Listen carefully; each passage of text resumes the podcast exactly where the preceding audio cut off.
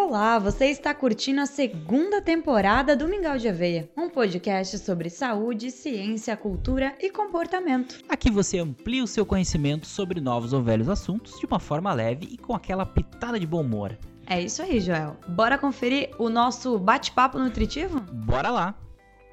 E o nosso convidado de hoje é o psicólogo Luiz Fernando da Veiga. O Luiz é um dos especialistas da Unimed do Espaço Viver Bem. E a gente sabe que essas mudanças que ocorrem, né, essa soma de papéis, elas transformam aí a rotina, né, dessas mulheres.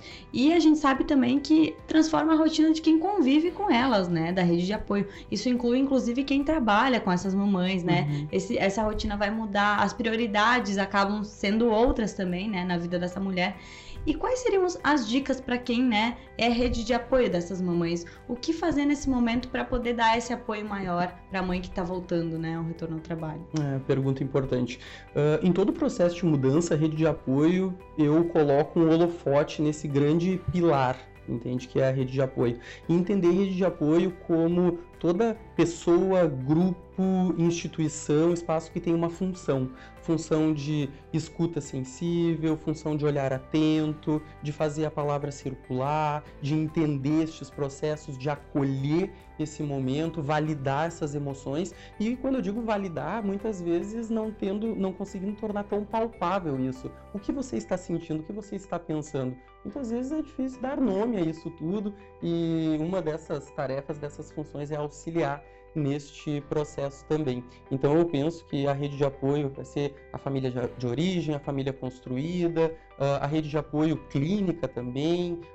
Baby blues é um estado emocional que ainda não tão conhecido uh, pelas mulheres, mas bastante comum não é considerado um transtorno ou mesmo um diagnóstico, mas que sim pode causar uh, desconforto, uh, sofrimento e que precisa ser monitorado, né, olhado de perto. Baby blues na tradução livre, né, tristeza materna, ou mesmo blues puerperal, também chamado, ele é um, um estado emocional que é acompanhado pelas mudanças hormonais, comportamentais, de ambiente, uh, de, de todo esse conjunto de fenômenos que acontece após o nascimento do bebê pode ser logo após o nascimento, dura entre uh, duas semanas até três meses no, no geral, e vai falar então sobre um conjunto aí de, de, de sintomas, uh, alteração da qualidade do sono, como a insônia, um sono, um sono mais agitado, um choro fácil, dificuldade para dar nome a emoções e sentimentos, uma sensação de fragilidade, irritabilidade bastante presente, falta de energia, de confiança, tristeza, alteração de humor. Essas são, algum, são algumas denúncias, algumas características uh, do baby blues. Baby blues não é considerado uma doença, então não tem um tratamento medicamentoso específico. Uh, a gente precisa considerar a história pregressa, né? ou seja, a linha do tempo dessa mulher, pensando no, no seu funcionamento cognitivo, emocional, uh, se existe aí alguns fatores para serem olhados mais de perto, para a gente colocar um asterisco histórico de transtornos de humor, transtornos de ansiedade, de outras questões psíquicas uh, que a gente precisa olhar também, pensando no baby blues. E a gente sabe que com uh, uma rede de apoio, com uh, uma escuta sensível, um olhar atento, validação destes sentimentos, estar presente, uh, na maioria dos casos a gente entende uma melhora com a passagem do tempo. Quando eu falo em históricos de transtornos psíquicos anteriores à gestação, ao puerpério, a gente sabe que tem aí algum fator de risco pensando uh, na possibilidade de desencadear algo maior, né? Então a gente precisa pensar na importância uh, do, dos tratamentos continuados uh, com a equipe multi-interdisciplinar, sempre conversando com seu médico, acompanhamento psicológico, as terapias medicamentosas, o que é possível pensando aí neste período também.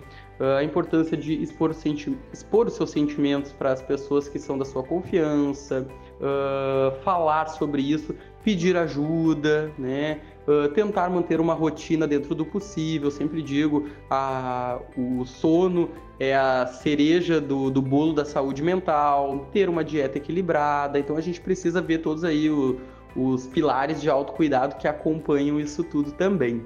A depressão pós-parto ela é mais conhecida né, entre as mulheres, entre a população em geral. Então, um, um transtorno de humor mais intenso e duradouro. Ele trata de um, de um compilado, né, um combinado aí de fatores físicos, emocionais, que podem durar meses, pode se alongar uh, mais tempo que o, a Baby Blues e por vezes inclusive impossibilitando né, a mãe de realizar as atividades com o bebê. Então uh, o vínculo pode não estar preservado, a gente precisa também, assim como o Baby Blues, e ainda coloco um olhar ainda mais atento para estes uh, fenômenos que acompanham um número importante de mulheres também, tá? Então, uh, cada mulher é única, ela vai apresentar os sintomas de maneira diferente, como eu disse antes, pensando na história que antecede também. Uh, mas a gente precisa cuidar aí com importantes, alterações de humor, de comportamento, do autocuidado, do cuidado com o bebê. Tem várias questões aí que a gente precisa pensar sobre isso. E aí o tratamento vai falar sobre acompanhamento uh, psicológico, psiquiátrico, outras terapias medicamentosas, né? A gente precisa uh, ter um, um grande guarda-chuva de cuidado para essa mulher. Em resumo, nós temos alguns encontros em relação ao baby blues, né, a tristeza materna e a depressão pós-parto, mas como eu disse, né, baby blues é mais comum e menos falado, a depressão pós-parto é menos comum, presente também, um pouco mais conhecida. o baby blues muitas vezes também não, tanto o baby blues quanto a depressão pós-parto são situações clínicas ou mesmo questões já de um diagnóstico mais fechado que existe um estigma em relação ao adoecimento mental da mulher mãe, como se não fosse algo que pode acontecer, que tem tratamento, que não faz dela menos mulher, menos mãe, alguém fraco, alguém uh, que. Todo esse olhar traz ainda mais pun... pensamentos punitivos e culposos para essa mulher. Então, a romantização da maternidade é algo muito perigoso, porque pode maquiar situações ou ainda potencializar situações de sofrimento da mulher e dessa família como um todo. Então, o baby blues eu falei antes sobre alteração de humor, irritabilidade, esse choro, uh, falta de energia, sensação de culpa.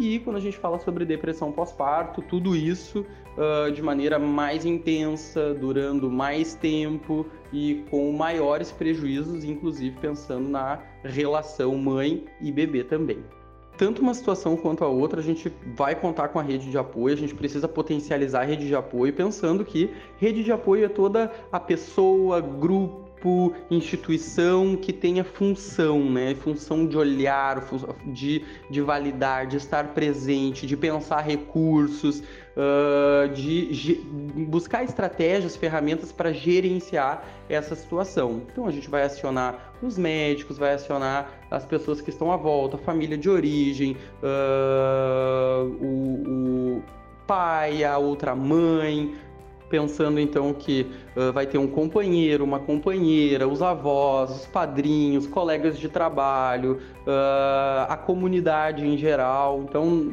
eu penso que nós temos como cultura, como comunidade, como sociedade, a, um papel, é um pacto coletivo de cuidado com essa mulher mãe, pensando em saúde geral. Então, pensando uh, durante todo esse período de preparação, durante a gestação, hora do parto, puerpério, retorno ao trabalho, tantas uh, um mix de emoções, alegrias, dúvidas, uh, incertezas, muitas questões aí de uh, cansaço físico, mental, também um trabalho persistente para não apontarmos o dedo para essa mulher que ela precisa ter certeza das coisas, que ela precisa ir por um lado ou uh, para o outro e com certeza a gente vai ter um olhar aí então uh, da necessidade desse, desse cuidado, desse apoio, dessa presença, ou mesmo desse silêncio, né? E se for necessário, né? Se se entendermos a necessidade de acompanhamento uh, clínico em saúde mental e também todos os outros acompanhamentos de, de vida que são necessários dentro uh, dessa rotina de atividades do dia a dia também. Eu costumo dizer que a rede de apoio é um dos pilares mais importantes em todos os processos de mudanças, né? E com toda certeza o nascimento aí de uma criança é um grande processo de mudança que vem acompanhado de alegrias e também de outras emoções ou sentimentos que por vezes são mais desconfortáveis ou até difícil de dar nome a eles. Então a importância realmente da rede de apoio se fazer presente e uh, de potencializarmos a ideia, né? Fazer circular a maternidade sem julgamentos. Luiz, e a gente já encaminhando então o fim aí do nosso papo, é... pessoas que fazem comentários sem noção. Ah, porque lá em casa era assim, porque a minha mãe fazia assim, porque eu fiz assim com meu filho. É... qual é que é a orientação, qual é que é o conselho que a gente dá para essas pessoas? Porque tem que respeitar a individualidade de cada família, né? Acho que o mais importante é não utilizarmos as nossas réguas para medir outros tamanhos, outros parâmetros, outros espaços e também não uh, acreditar que nós uh, conseguimos enxergar todo o mundo, todo o espaço através da janela da nossa casa. Então, uh, não sejamos inconvenientes, porque essa a maneira como nós colocamos as, as nossas verdades uh, pode realmente respingar de uma maneira bastante negativa na construção dessa mulher, dessa família, como família, como mãe, como sujeito, e não é porque funcionou em um espaço que vai funcionar no outro, e não é porque está funcionando no teu lugar que daqui um pouco a gente vai usar isso também como uh, um balizador para todos os outros. Então, acolher, pensar juntos, entender uh, quais são os elementos que compõem essa situação e algo que eu digo bastante, né? Se não tiver nada de bom para dizer, não diga nada. Melhor não dizer nada. então tá, Luiz, a gente agradece muito a tua presença aqui.